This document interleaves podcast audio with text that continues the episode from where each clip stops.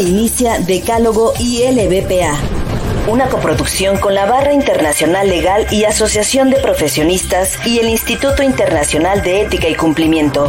Escucha de nuevo las transmisiones en las plataformas digitales del Instituto Internacional de Ética Empresarial y Cumplimiento y en las páginas de nuestros socios y patrocinadores.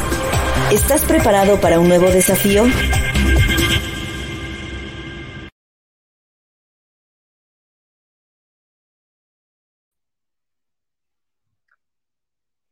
¿Qué tal amigos? ¿Cómo están? Muy buenos días, buenas tardes o buenas noches, dependiendo del lugar del mundo en que nos estén sintonizando. Los saluda su servidor y amigo Daniel Cabrera, conductor de este programa Decálogo ILPA, Transformando Realidades. Sean ustedes bienvenidos a esta transmisión correspondiente al miércoles, miércoles 7 de junio de 2023. Estamos totalmente en vivo este programa es una coproducción del Instituto Internacional de Ética Empresarial y Cumplimiento y la International Legal Bar and Professional Association. Eh, recuerden que pueden sintonizarnos a través de eh, Facebook y YouTube en las páginas y los canales del Instituto Internacional de Ética Empresarial y Cumplimiento y de la International Legal Bar and Professionals Association.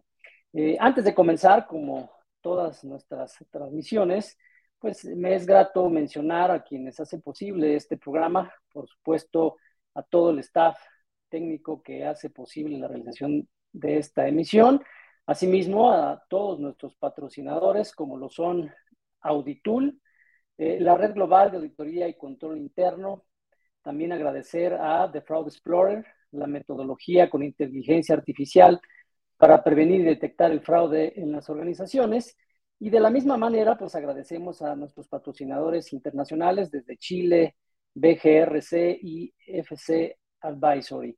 Muchas, muchas gracias eh, por hacer posible este programa. Eh, también quiero invitarlos a que si no pueden vernos en vivo, pues puedan eh, sintonizarnos con posterioridad en la tranquilidad de su casa a través de las distintas plataformas digitales como Spotify, Amazon Music y Google Podcast. Ahí nos podrán sintonizar con, mayor eh, calma. Eh, asimismo, los invitamos a que nos manden sus comentarios, sus saludos, sus preguntas en relación con, los temas que, estamos tratando, eh, donde con gusto pues atenderemos estas y mencionaremos obviamente estos saludos eh, y preguntas. Eh, también quiero invitarlos eh, en primera instancia a que sigan, sigan las páginas web tanto de la International Legal Bar and Professional Association, que es www.ilvpa.org.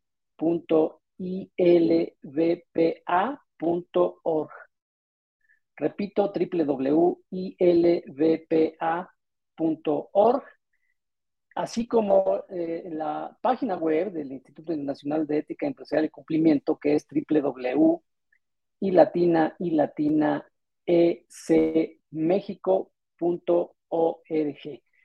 En estas dos páginas van ustedes a encontrar un contenido muy interesante en relación con estas dos grandes organizaciones. Eh, podrán eh, pues, conocer quiénes somos, qué hacemos, cuál es la misión, cuál es el objetivo de estas dos organizaciones quiénes la integran, eh, cuáles son los trabajos que se hacen. Sobre todo también encontrarán pues estas pláticas, cursos, webinars.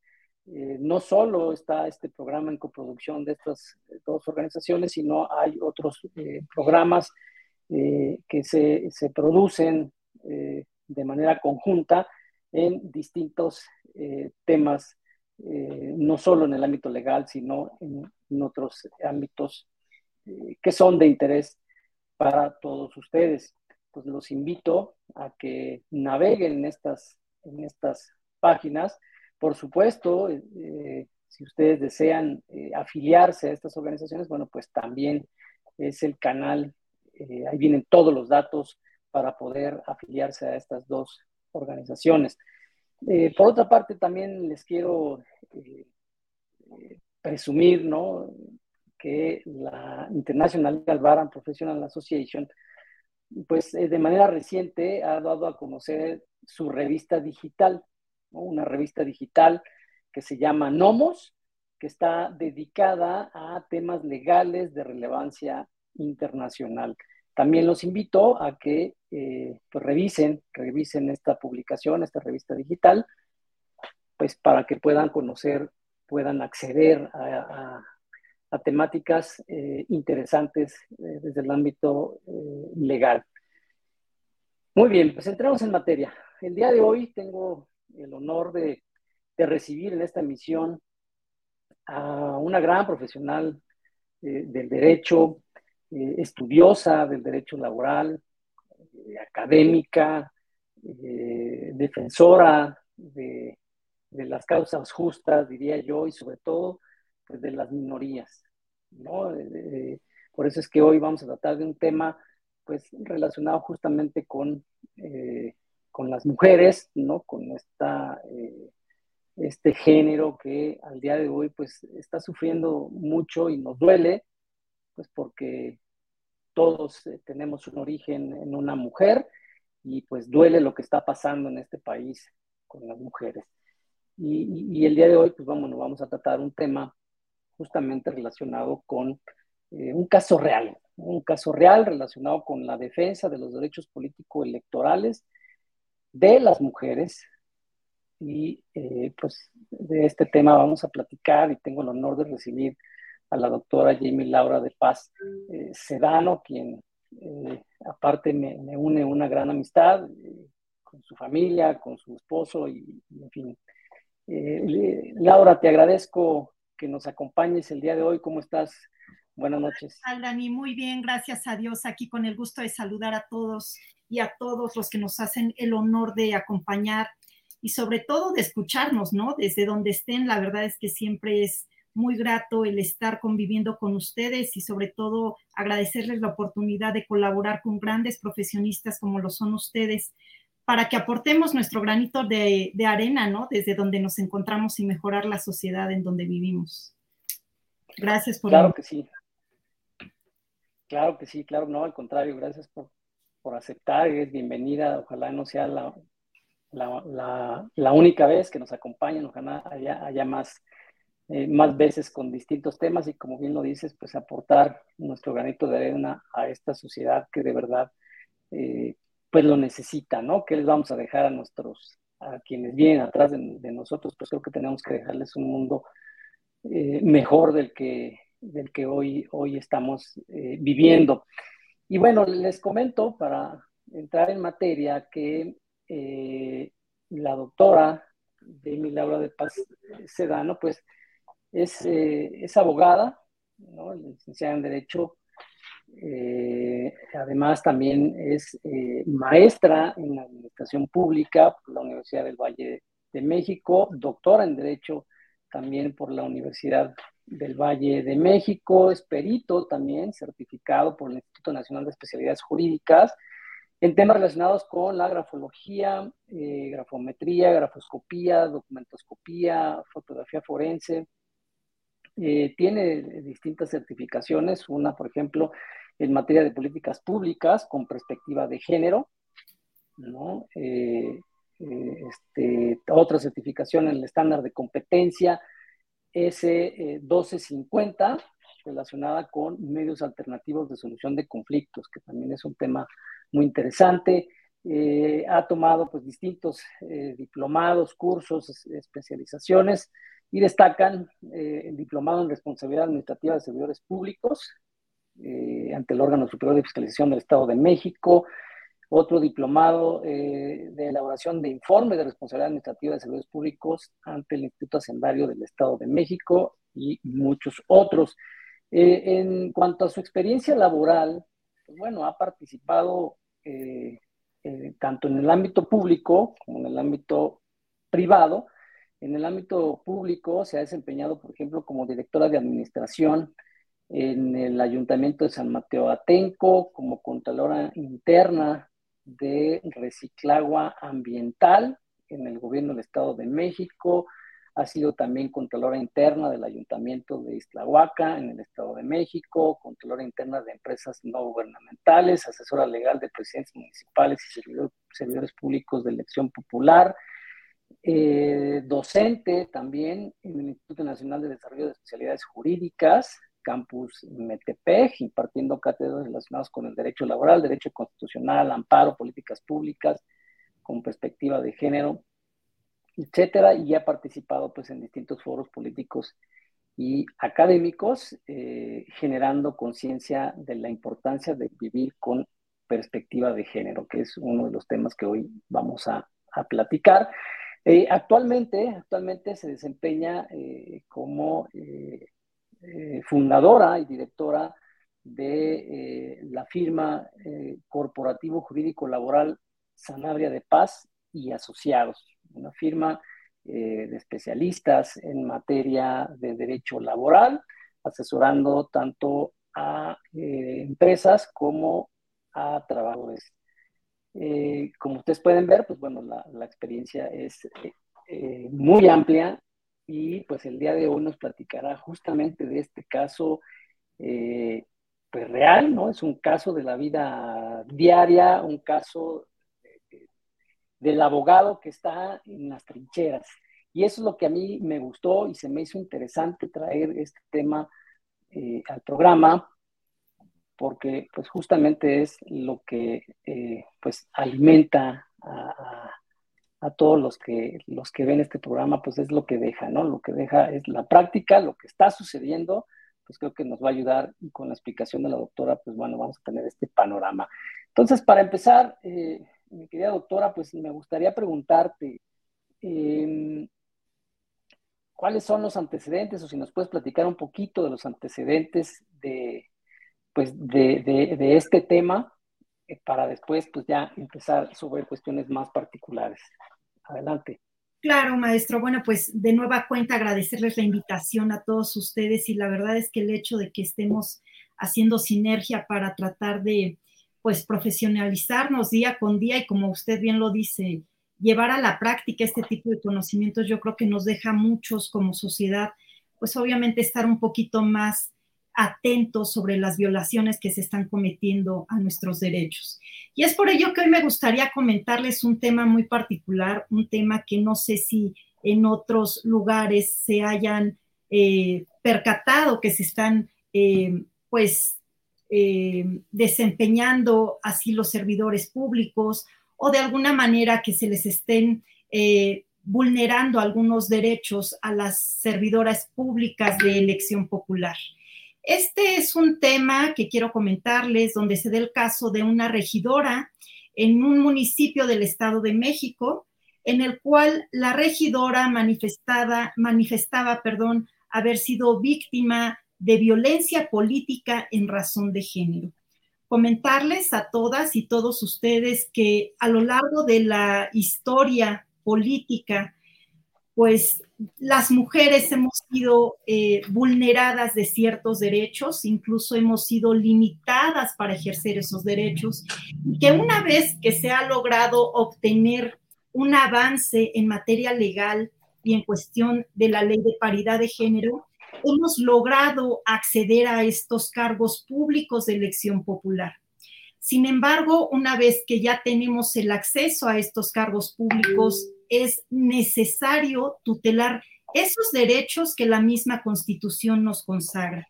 Comentarles a ustedes que la regidora, bueno, pues obviamente empieza a desempeñar su función del cargo público para el cual fue electa. Esto fue en la administración del 2019 al 2021 y ella me comentaba que ella ganaba un salario inferior al que ganaban sus compañeros varones, siendo regidores, desempeñando el mismo cargo, realizando las mismas funciones y de alguna manera eh, ella se sentía agraviada en cuestión de esta situación. Posteriormente, al término de la administración pública, justo cuando ella iba a terminar su encomienda, eh, se omite pagar eh, sus prestaciones tales como aguinaldo, tales como vacaciones, prima vacacional, entre algunos bonos, gratificaciones, viáticos y demás. Cuando ella solicita el informe, se da cuenta que justo a las tres mujeres que pertenecían a estos cargos de elección popular, es decir, a tres regidoras y obviamente a ella no les fueron pagadas estas prestaciones que legalmente tenían derecho a ellas. Lo que hicimos es evidentemente solicitar un informe precisamente ante el presidente de esta administración pública, así como al tesorero municipal, para que fundara y motivara el motivo por el cual había omitido pagarles a estas personas. Eh, vuelvo a puntualizar, las tres son mujeres y bueno, la única que se decide a interponer el juicio político es precisamente nuestra representada. Una vez que supimos cómo estaba la situación respecto a este eh, derecho vulnerado, evidentemente teníamos que analizar precisamente la competencia para determinar cuál era la autoridad que pudiera tutelar ese derecho. Comentarles a todas y todos ustedes que aquí en el Estado de México tenemos pues las propias leyes que rigen la materia, donde nos hacen la, la precisión absoluta que tratándose de servidores públicos de elección popular, pues evidentemente tenemos un tribunal electoral en el Estado de México en el cual va a tutelar esos derechos tratándose de este tipo de servidores públicos. ¿Qué les digo con esto para que vayamos entendiendo este tipo de situaciones? Es que cuando se trata precisamente de derechos políticos en un ejercicio del cargo, cuando fuimos eh, beneficiados precisamente por el electorado para asumir un cargo de elección popular, bueno, pues evidentemente tenemos un tribunal especializado que va a conocer y resolver sobre este tipo de incidencias, motivo por el cual nosotros eh, iniciamos este procedimiento ante el Tribunal Electoral del Estado de México, haciendo valer precisamente, entre otras situaciones, que a esta regidora se les, eh, pues se le estaba violentando el derecho a ser tratada igual, tan igual como a los regidores varones.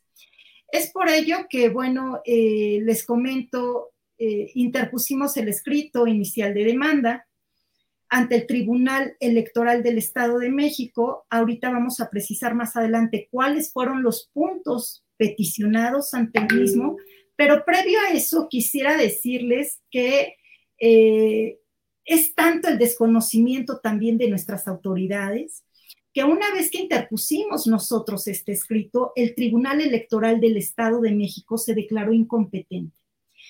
Rehúsa la competencia y declina su competencia ante el Tribunal eh, de Justicia Administrativa del Estado de México de manera infundada y remitió esta competencia hacia él y cuando tiene conocimiento este tribunal de esta situación de la que estábamos eh, comentando, del hecho del por qué estamos nosotros reclamando precisamente que se tutelen estos derechos de pago y al ser reconocido ante la ley bajo los mismos derechos y prerrogativas que la misma constitución consagra, que nos permite a nosotros desempeñar cargos públicos, pero con los mismos derechos también que debe eh, desempeñar cualquier hombre o mujer, ¿no? Que esté aquí dentro de la República Mexicana. Bueno, pues lee eh, precisamente nuestro escrito el Tribunal de Justicia Administrativa del Estado de México y rehúsa su competencia de nueva cuenta. Y obviamente dice, yo tampoco tengo, soy conocedor de este tema, y quien determina la competencia por última instancia es el Tribunal Colegiado en Materia Administrativa del Segundo Circuito, precisamente en un área de conflicto competencial donde dice, a ver, si tú dices que no eres competente, pero tú tampoco eres competente, le corresponde al Tribunal Colegiado analizar cuál es la competencia y eh, de cierta manera define y eh, remite la competencia pasados nueve meses o un poquito más, determinó que efectivamente la competencia es del Tribunal Electoral del Estado de México, dado que, eh, pues, les soy eh, puntual, desde un inicio nosotros interpusimos este juicio ante ese tribunal. ¿Qué les digo con esto? Fíjense cómo vamos vulnerando derechos en atención a una falta de justicia pronta y expedita entre que tú eres competente o no eres competente, la única persona agraviada por este desconocimiento, pues es precisamente la, en este tema la quejosa, ¿no? La denunciante, le decimos ya propiamente en el procedimiento administrativo. Entonces, después de nueve meses dicen, bueno, siempre sí, eres tú el competente, el Tribunal Electoral del Estado de México, toda vez que tu acto reclamado, pues obviamente fue derivado cuando tú ejercías tu cargo como servidor público de elección popular en este tema como regidora, ¿no?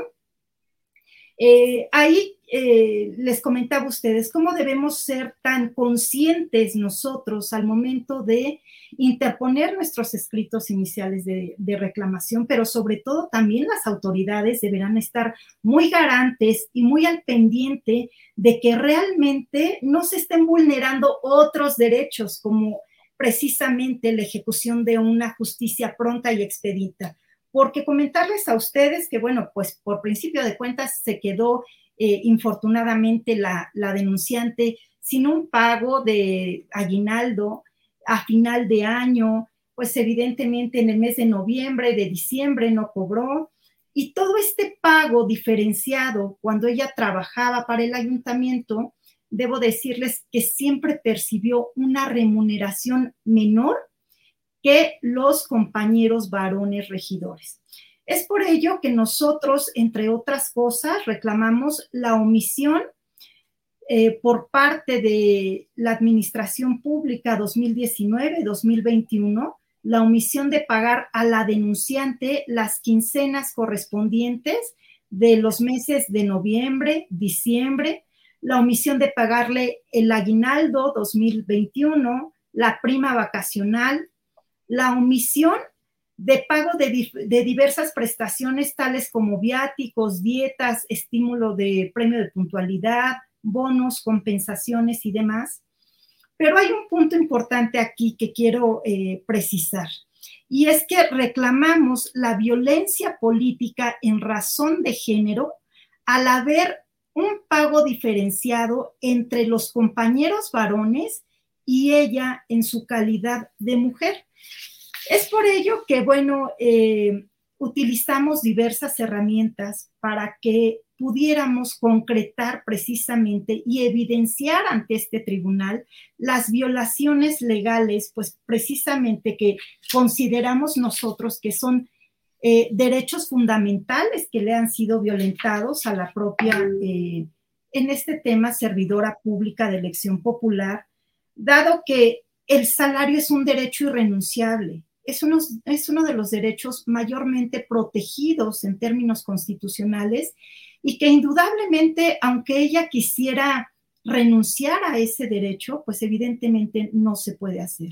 Entonces, aquí es donde podemos reflexionar cómo no solo hemos nosotras eh, avanzado un poco en temas legales y en temas de paridad de género, ¿A qué me refiero con paridad?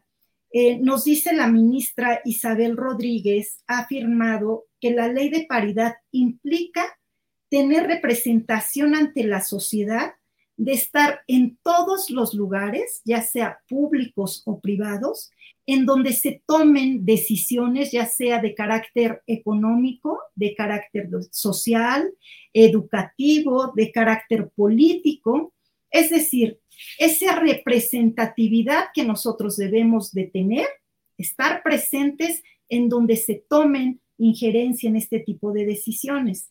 Es decir, de acuerdo a esta ley de paridad, hemos tenido un avance porque nos han dado espacios públicos, pero hemos tenido un retroceso que cuando llegamos a asumir esos espacios públicos en el ejercicio de nuestros derechos político-electorales, no son violentados esos derechos. ¿De qué manera? No solo se trata de cumplir por cumplir la cuota de género, sino que cuando lleguemos a esos espacios, seamos tratadas tan igual que los hombres, con el mismo pago, pues obviamente en cuestión de prestaciones, con el mismo salario. Y si bien es cierto que no ha sido atendido por ahí, pues cuestiones administrativas, estaba leyendo hoy por la mañana precisamente que el Tribunal Electoral ha tenido muy eh, presente que a las mujeres que han ejercido cargos de elección popular, en el escritorio no se les toma tanto en cuenta. Únicamente son trabajadoras de elección popular que ostentan un cargo, puede ser la síndico, puede ser regidoras, pueden ser las mismas diputadas o senadoras, pero que les dicen, tú en tu oficina, calladita te ves más bonita. Nosotros tomaremos las decisiones a puerta cerrada, con el director de administración, con el tesorero, con el contralor municipal, pero en realidad las mujeres, a pesar de haber aperturado este espacio, pues con muchos años de sacrificio, de lucha, eh, no se ha logrado realmente materializar este derecho no solo hablamos en cuestión de números, no solo hablamos en cuestión de decir, bueno, pero ya tienes un cargo público, ya de qué te quejas, ya cumplimos con esa cuota. No, se trata de realmente tratarnos de igual a igual, reconociendo los mismos derechos, reconociendo las mismas obligaciones, porque por cierto, debo decirles, a veces cuando ostentamos un cargo público, quienes tenemos mayores obligaciones somos las mujeres y somos las que de verdad nos quedamos a arrastrar el lápiz y sacamos las políticas públicas internas, ahí sí, pero hablando de números y hablando de, cuestiones ya más estratégicas en temas de contratación y licitación, les comento esto pues como Contralora eh, de Gobierno del Estado, pocas veces nos tomaban en consideración, ¿no? Entonces, comentarles a todas y todos ustedes que evidentemente sí tenemos avances, eh, en esta situación y, retomando el tema del juicio, nosotros hicimos pues precisamente un tema de hermenéutica jurídica para precisarle al tribunal del por qué consideramos que le son violentados los derechos a esta mujer.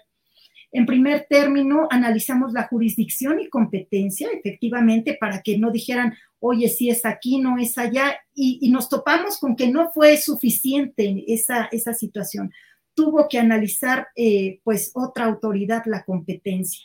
Eh, fundamentamos nuestra petición precisamente en la Constitución Política de los Estados Unidos Mexicanos, en el cual sabemos que nuestro primer artículo es nuestra, nuestra prerrogativa más inherente a la protección de los derechos para erradicar sobre todo la desigualdad entre, entre hombres y mujeres, ¿no? Ya sea por razón de, de raza, nacionalidad, eh, pues inclusive en el tema de, alguna eh, condición social o de género, bueno, pues aquí es donde nosotros retomamos precisamente ese artículo primero constitucional y adicionalmente el artículo 13 de la Constitución Política del Estado Libre y Soberano de México, eh, precisamente el Código Electoral del Estado de México, el reglamento interno del Tribunal Electoral del Estado de México, donde cada uno de ellos puntualiza que de ninguna manera va a haber una discriminación o conductas discriminatorias.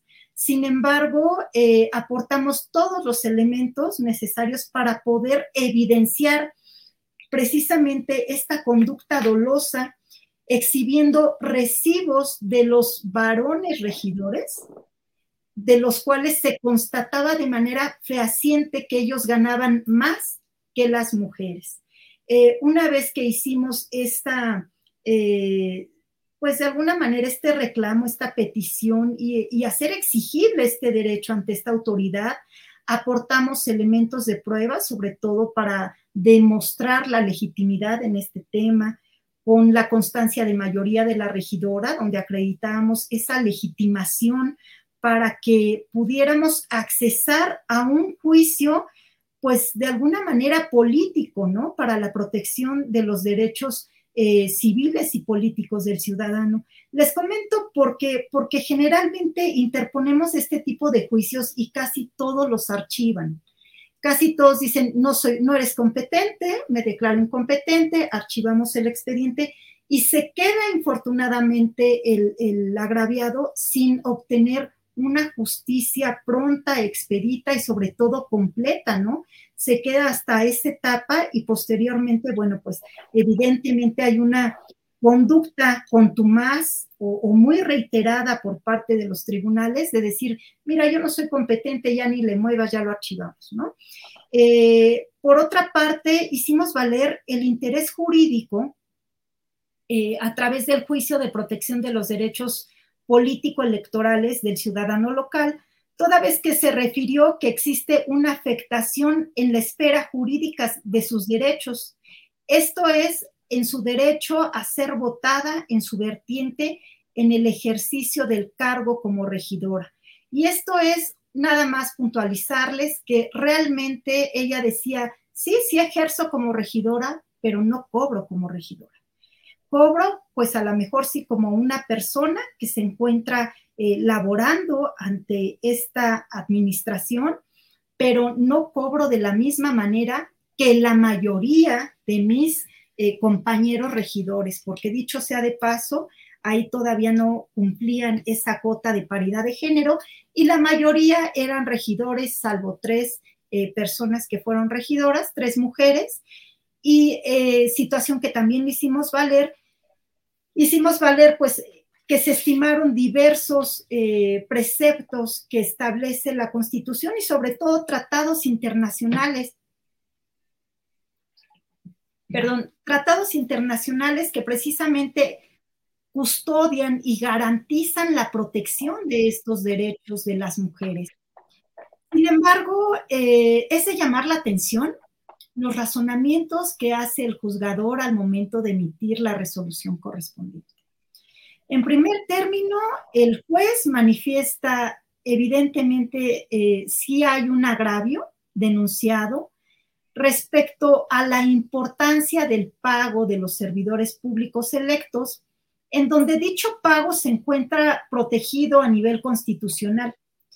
Y entre la Constitución y otras legislaciones consideran como parte esencial un derecho protegido que es el obtener un pago respecto a tu servicio prestado. Esto no es más que la remuneración del que todas y todos pues debemos gozar después de haber ejecutado nuestro servicio eh, llámese de carácter eh, público o privado, bueno, pues ese derecho está consagrado y bueno, de alguna manera sí dice eh, el propio juez que es un derecho que los servidores públicos, sin importar el rango o comisión, no puede transgredirse porque el hacerlo vulneraría la integridad y las funciones llevadas a cabo por este servidor público. Sin embargo, eh, él estima violado, pues precisamente los derechos respecto a la constitución política de los Estados Unidos mexicanos establecidos en el artículo 35, donde establece que son derechos de ciudadano poder ser votado en todos los cargos de elección popular y que obviamente tenga el pago por esa prestación de su servicio.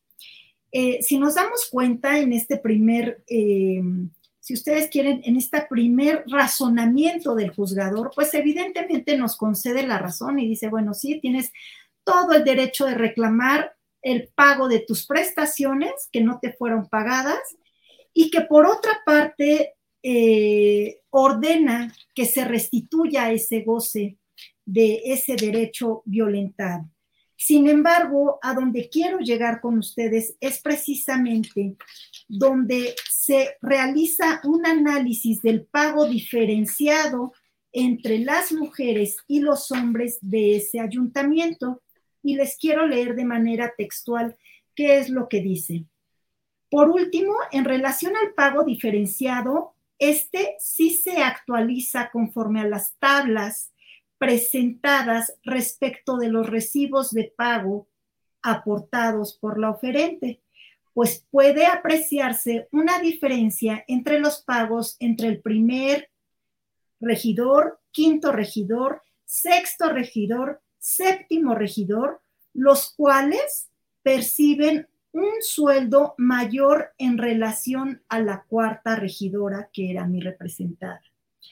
Siendo el décimo regidor la figura con la que existe una mayor diferencia de pago, lo cual debe considerarse como un menoscabo a sus derechos al no existir una justificación para la existencia de dicha diferencia, motivo por el cual se advierte un detrimento al salario de la actora y hace una cuantificación y dice que asciende a tanto.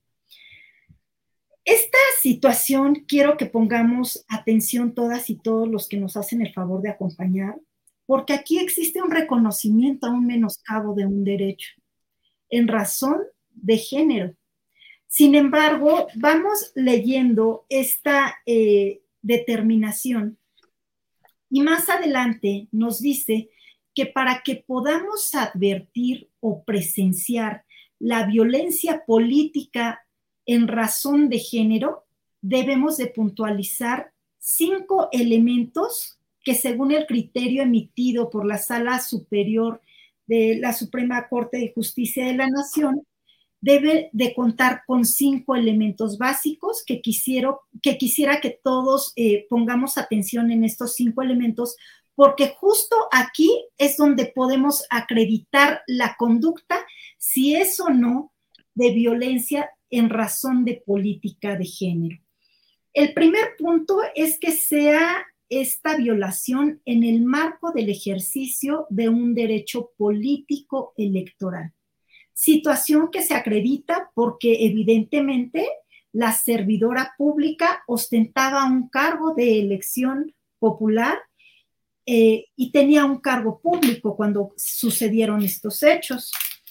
El segundo es que sea perpetrado por el Estado, por sus agentes, por sus superiores jerárquicos, por partidos políticos, por representantes o por algún grupo de personas o incluso por algún medio de comunicación o sus integrantes. Eh, el tercer punto aquí, bueno, es perpetrado, pues evidentemente, por quien dirige las riendas de la administración pública en este tema por el presidente municipal de esa administración. Y eh, el tercero es que sea este, esta violencia que sea verbal, patrimonial, económica, física, sexual o psicológica. Aquí podemos encuadrar nuestra situación que había sido violentada pues en el aspecto económico, dado que le estaban afectando evidentemente pues el pago de su salario. La cuarta es que tiene por objeto o resultado menoscabar o anular el reconocimiento, goce o ejercicio de los derechos político-electorales de las mujeres ¿Qué les digo con esto? Que una vez que ella ya tuvo su constancia de mayoría, en ese momento nace el derecho para ser tratada tan igual que los hombres o mujeres en ejercicio de un cargo público. Eh, situación que sí se puntualiza. Y la última es que se basa en elementos de género, es decir, que la conducta que se dirija a una mujer por el simple hecho de ser mujer en el que haya tenido un impacto diferenciado entre otras mujeres o bien que afecte desproporcionadamente a las mujeres. En ese sentido, las expresiones que se den en ese contexto, hay un debate político en un proceso electoral donde se reúnan todos los elementos anteriores y constituyen la violencia política en razón de género. Y dice ahí, de los anteriores elementos mencionados son la base con los que los órganos de la Procuración de Justicia Electoral deben analizar porque puede actualizarse la violencia política, pero si alguno de estos elementos falta, no es posible considerar los hechos denunciados como política. En este respecto, el trato discriminatorio manifestado por la, promovente, sí se advierte una diferencia salarial con relación a algunas regidurías. Sin embargo, no evidencia que tal situación fue derivada de un ataque a sus derechos por ser mujer.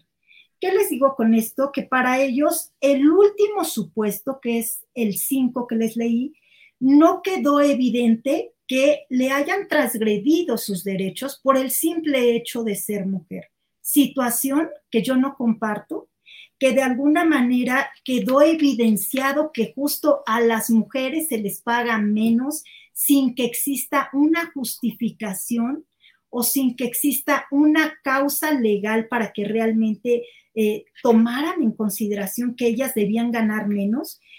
Pero hay una situación en todo este contexto que yo advierto que pudiera ser que va más allá. Una vez que nosotros tenemos este reconocimiento de la paridad de género en el año 2019, se han ejecutado varios mecanismos de protección para que logremos erradicar estas conductas que incluye sanciones de manera muy fuertes a aquellos perpetradores que vulneren estos derechos. ¿Qué les digo con estos? Al ser un juicio político, evidentemente detrás de ello hay un tema político donde no quieren sancionar la conducta de aquel servidor público que por realizar esta omisión eh, de trato, eh, primero por no pagar y por otra parte por tener un trato diferenciado en el tema de, del pago a las servidoras públicas, pues evidentemente casi todas las sentencias, si es que no me equivoco, pero créanme que yo he estado muy al pendiente de esto, ¿cuántos juicios de procedimiento especial sancionador se llama justo aquel juicio donde vamos a demostrar la violencia política en razón de género? ¿Cuántos de ellos han sido procedentes y cuántos han sido improcedentes? Resulta que lamentablemente en el Estado de México todos han sido improcedentes, porque ha faltado una causal. Desde mi punto de vista es únicamente la protección a los políticos, la protección a estos partidos políticos, porque incluso la sanción más grave es que si tú eres perpetrador, si tú eres violentador y si se acredita una causal de violencia política en razón de género, de entrada tú ya no puedes participar en ningún cargo de elección popular. Entonces, es muy importante cómo nosotros vamos teniendo esta evolución de un derecho.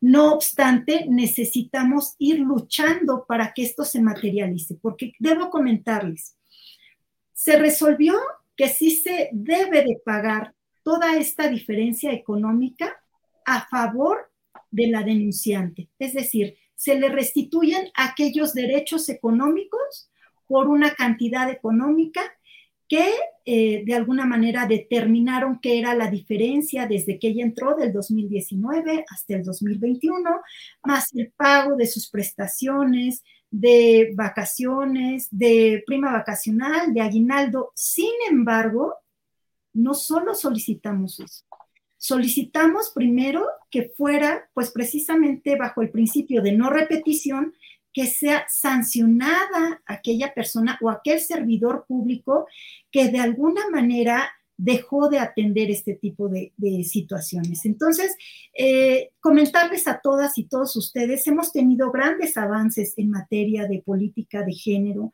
eh, en cuestión de participación activa de las mujeres. No obstante, no hemos logrado materializarlos en el ejercicio de todos los días de un derecho. Y bueno, yo lo decía de un inicio, estos temas creo que siempre salen en boga cuando hay elecciones, pero justo cuando ya no, tendemos a olvidarnos, ¿no? y nos olvidamos que hay muchas mujeres que están detrás ejerciendo cargos públicos o incluso que, de alguna manera no son de elección popular, que son servidoras públicas y que tienen un trato diferenciado y que las estamos olvidando. Pero creo que hay por ahí una pregunta, no sé si me haya... Sí, sí, sí, la verdad, qué, interesante y, y esta, es muy interesante porque hay una mezcla, ¿no? De distintas ramas del derecho como bien lo decías, hay un desconocimiento de algunos procedimientos por parte de los propios tribunales, ¿no? Esta, este tema de la competencia está muy interesante y cómo eh, un tribunal colegiado, ¿no? El Poder Judicial Federal, pues tuvo que venir a definir quién tiene la razón. Y así como ese, hay muchísimos temas, ¿eh? Muchísimos temas en donde el tribunal administrativo y, el tribunal eh, especializado, por llamarlo de alguna manera, no tienen ni idea de quién es el competente, ¿no? Están todavía, hay temas que están pues ahí en el limbo, se quedan ahí y por eso muchos de los justiciables pues se quedan eh, sin esta justicia, ¿no? Porque no saben a quién acudir y como bien lo dices, después de nueve meses, diez meses, un año, pues ya deciden quién tiene la razón, ¿no? O quién es el competente más bien, entonces, pues eso desanima o eh, pues incluso en algunos casos hasta eh, me tocó ver, ¿no? En temas laborales donde la persona que buscaba esta justicia pues fallece y pues ya nunca supo qué pasó. Y pues por lo tanto eh, el juicio pues ahí quedó, ¿no? Eh, hasta que la sucesión se abra y entonces a ver quién tiene derecho, en fin, eh, son muchos, muchos temas y es muy, muy interesante esta mezcla. Y además el uso de las herramientas que nosotros como abogados, la preparación que tenemos o que debemos tener hoy en día, tiene que ser multidisciplinaria para justamente estar cachando y ubicando dónde entra este tema. Tengo muchas, muchas este, saludos, felicitaciones. Eh, Romina Florencia Cabrera nos ve desde Argentina. Está por ahí también eh, eh, Pilar Cabrera, mi hermana. Este, Luis Arciniegas, quien también nos manda saludos desde Colombia. nos ve nuestro vicepresidente Roberto Ramírez Sánchez de Londres, también nos manda saludos. Luis Arciniegas dice, doctora Laura, bienvenida. Eh, Gustavo Martínez Mancera, saludos a la doctora Laura y al maestro Dani Cabrera desde la Ciudad de México, desde Nuevo León, Sonia Silva, también nuestra eh, presidenta del capítulo Nuevo León de esta barra, también nos está siguiendo, nos manda saludos igualmente. ¿Quién más tenemos? A nuestro eh, nuestro presidente, que se conectará en unos momentillos más. También nos manda felicitaciones. Desde Oaxaca también nuestro vicepresidente adjunto, eh, el maestro Silvano Lucas, también nos está siguiendo. Él ahorita hace una pregunta, ahorita va a llegar a ella. Eh, Cortés, desde la Ciudad de México, Maybe de Paz, excelente tema, saludos desde Toluca. Eh, Gus Martínez dice, los derechos pueden ser vulnerados para hombres y mujeres en sus empleos cuando hay favoritismos e intereses políticos. Gracias por compartir tan relevantes temas. Gracias, Gus. Eh, y aquí viene un comentario de eh, nuestro, desde Oaxaca, de, buen Silvano, dice que si notas cierta omisión reiterada ¿no? en este tipo de juicios para la defensa de los derechos político-electorales, dice, por parte de las instancias electorales y de las fiscalías especializadas en la materia, cuando dichos juicios son contra presidentes municipales y gobernadores. Si has notado algo eh, al respecto. ¿Qué crees, Silvano? Que lamentablemente sí, influye mucho quién esté en el poder.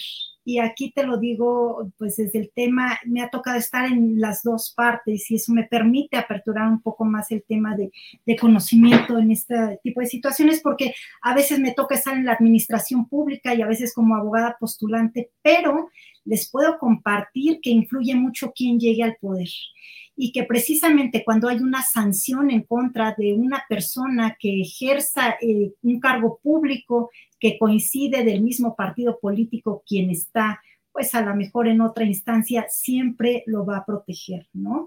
Y aquí es donde nosotros como abogados debemos de ser muy tenaces porque precisamente eso es lo que debemos evidenciar, ¿no? Que la justicia también es pues evidentemente un derecho que tenemos de, acceso, un derecho humano, donde no debe de haber alguna distinción, ¿no?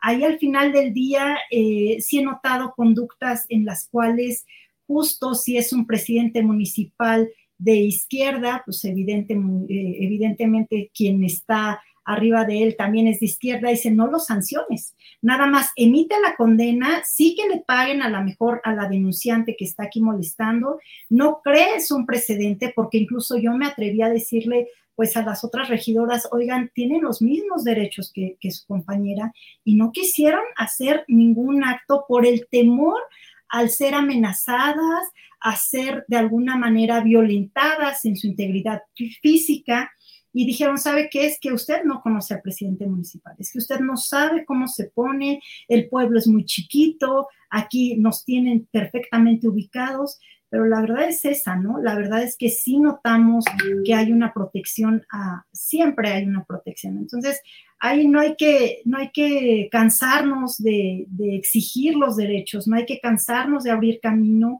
Yo la verdad soy de las personas más, más aguerridas que digo, no me importa y si me quitan la cédula, que me la quiten, pero llegaré hasta donde tenga que llegar.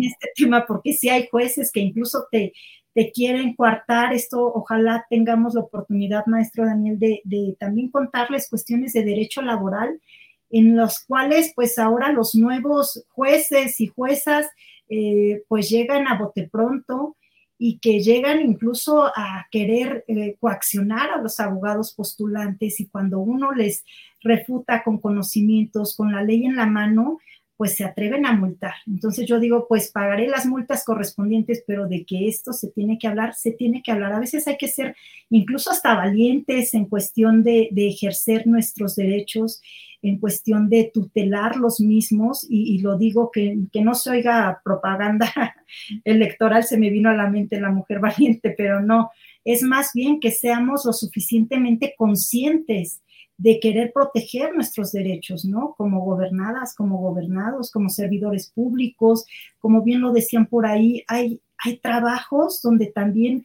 vulneran los derechos eh, sin importar el género, ¿no? No importa si eres hombre o mujer, te quieren, eh, te quieren tener bajo la suela del zapato y pues también eso es un tema muy, muy, muy relevante. Claro, también eh, nos mandan saludos Rocío de los Cobos, eh, Sanabria Frida. Eh, ¿Dónde te podemos localizar? Bueno, a lo largo de la transmisión han estado pasando por ahí tanto el correo electrónico como los datos de, de, la doctora. Ahí está, ahí está también. Ahorita en este momento está saliendo ahí la dirección de su, de su oficina y han estado pasando de manera recurrente también los números telefónicos y el correo electrónico por si, si alguien la quiere eh, contactar. Marisol Quintos, muy buen tema, saludos desde Toluca. Eh, si nos alcanza una preguntita más. dice, indistinto del género, atentos a las leyes orgánicas municipales y bajo el principio general de a cargas y obligaciones iguales corresponde beneficios iguales, eh, cómo calcula ¿no? la forma justa de retribuciones. Esto siendo que en las regidurías y las funciones que cada uno desarrolla hay algunas con mayor carga de funciones y responsabilidad. Por ejemplo, la de Hacienda y la de Obras Públicas. Pues, eh, Comentarte que, sí, sí, adelante. de acuerdo a la ley orgánica municipal, nosotros tenemos la obligación de hacer nuestros techos presupuestales de manera anual. ¿no? Tenemos un programa anual, pues precisamente en el cual vamos a considerar y a contemplar todo este tema de, de cargas, de obligaciones y obviamente de una justa retribución. Pero aquí si nos vamos a la esencia del derecho, legalmente estamos desempeñando el cargo público para el cual fuimos contratados, evidentemente con independencia de este tipo de actividades. ¿Por qué? Porque finalmente quien llega a ostentar estos cargos públicos también ya les imponen cuáles son las actividades que van a desempeñar, ¿no? ¿A qué vamos nosotros? A crear realmente un tema de equidad, un tema de mejora a estos derechos políticos, a donde no haya regidores con tanta disparidad en salarios, a eso es a lo que vamos encaminados, ¿no? Evidentemente tenemos que adherirnos a la ley orgánica municipal, pues precisamente al código financiero del Estado de México y de cualquier otro estado, para que estemos dentro de esta situación. Pero si nosotros somos conscientes de este tipo de derechos, por supuesto que hay derechos también que de manera, eh, si ustedes quieren, por prioridad, debemos de respetar. Y uno de ellos es el artículo primero constitucional, ¿no? Donde debemos de ser tratados igual y también establecemos donde decimos la propia ley federal del trabajo en el artículo 18 establece ese derecho donde dice a trabajo igual, salario igual, pues evidentemente las comisiones que cada uno de los regidores tenga son de manera independiente, pero si nos vamos a analizar comisión por comisión, también hay comisiones que realmente eh, a veces no hacen nada y tienen mejor salario que las que sí hacen, ¿no? a eso vamos a un tema de regular y generar conciencia para, para tener un tema de equidad en cuestión de los salarios. Claro, qué, interesante. La verdad es que este es un tema que da para, para muchísimo más, ¿no? Lástima del, tiempo que, lo tenemos tan, tan limitado, pero pues como bien lo dices, ojalá y exista en otra oportunidad, pues platicar eh, de otro tema, justamente hablando eh, de la justicia laboral, ¿no? Que hoy está pues con esta transición, ¿no? Este, y bueno, pues ojalá y podamos eh, platicar en otra ocasión al respecto. Tengo ya, se ha incorporado con nosotros nuestro presidente de la International Legal Bar Professional Association, el maestro Mauricio Cruz, quien eh, pues nos va, va, a despedir este, este programa, eh, dándote pues un, un, pequeño reconocimiento pues, por haber participado con nosotros. Adelante, Mauricio. ¿Qué tal? Muy buenas noches a todos, madrugadas allá en Londres y en otros países que también nos, nos, sintonizan. Eh, pues creo que es un tema demasiado relevante por el impacto mediático que últimamente se ha observado en diferentes espacios de comunicación. Agradecer eh, por la brillante participación de la doctora Jamie de Paz. La verdad es que nos resulta muy, muy interesante abordar estos temas eh, en virtud de toda la problemática que aún estamos viviendo en el país y que desafortunadamente entendemos la necesidad de seguir trabajando para poder ir minimizando estas diferencias más allá incluso de las estructuras gubernamentales, porque obviamente también son eh, situaciones que se reflejan en el ámbito privado, en el ámbito social, y eh, pues obviamente nos gustaría que esto se diera de una manera mucho más acelerada, pero sabemos la complejidad de ello. E, quizás por eso también la, importancia de seguir abordando estos temas para sensibilizar eh, culturalmente a los diferentes segmentos sociales que de alguna manera a veces se reproducen los vicios que ya traemos de hace muchos años. Pero bueno, pues eh, más allá de esto, agradecer, doctora, un gusto tenerla aquí en este programa y esperemos que, bueno, más adelante nos pueda acompañar en algún otro espacio para abordar ya sea este tema o algún otro que, que probablemente pueda resultar de interés para nuestra audiencia. Doctora, bueno, pues adicionalmente nos permitimos entregarle un pequeño reconocimiento con mucho cariño eh, por parte de la International Legal Bar y también del Instituto Internacional de Ética Empresarial y Cumplimiento, quienes conjuntamente impulsamos este tipo de temas para que lleguen a diferentes países, aprovechando la, la red que tenemos con, en el ámbito nacional e internacional. Este reconocimiento, bueno, pues obviamente nos va a permitir de alguna manera dejar huella del, del esfuerzo que se viene haciendo para poder este, seguir construyendo, pues digamos, eh, o desarrollando y difundiendo el conocimiento para que llegue a todos los espacios que sea posible y tengamos el mayor número de, de, audiencia. Eh, más adelante, eh, probablemente este, exista la oportunidad de abrir alguna mesa de debate y quizás si usted nos hace el honor de acompañarnos, pues probablemente este, sería, un, sería, sería de gran importancia y relevancia para nuestra, nuestra audiencia que normalmente nos sigue de manera regular. No sé si ahí el, tengamos ya, este, Daniel, el, el reconocimiento. Fíjate que sí, pero no sé por qué no, no sé, no lo puedo, este, no lo puedo presentar, no sé por qué.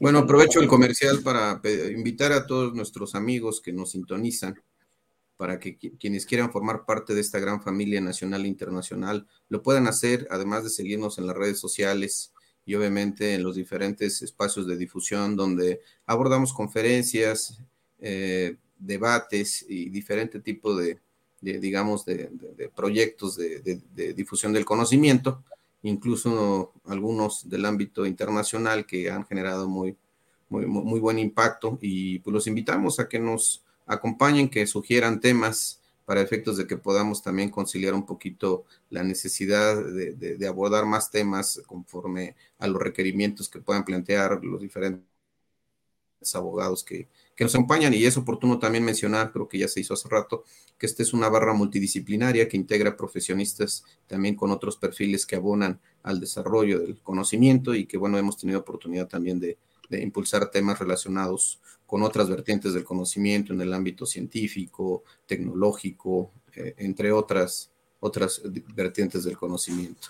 Mm, no sé, también quiero aprovechar para saludar a todos nuestros compañeros que nos acompañan, al, maestro Silvano Lucas, nuestro vicepresidente adjunto, al doctor Roberto Ramírez, que nos acompaña desde Londres, Inglaterra, nuestro vicepresidente internacional, a la doctora Sonia, que por ahí la vi también, nuestra presidenta de capítulo Nuevo León, a varios invitados, Rocío de los Cobos, desde la Ciudad de México, desde Morelos también vi por ahí a la Alicia Lupita, a varios ahí, no quisiera omitir a nadie, pero bueno, agradecerles a todos que nos, acompañan y bueno, pues que se tomen un espacio para poder compartir y, retomar temas de, gran relevancia como, como lo hicimos hoy.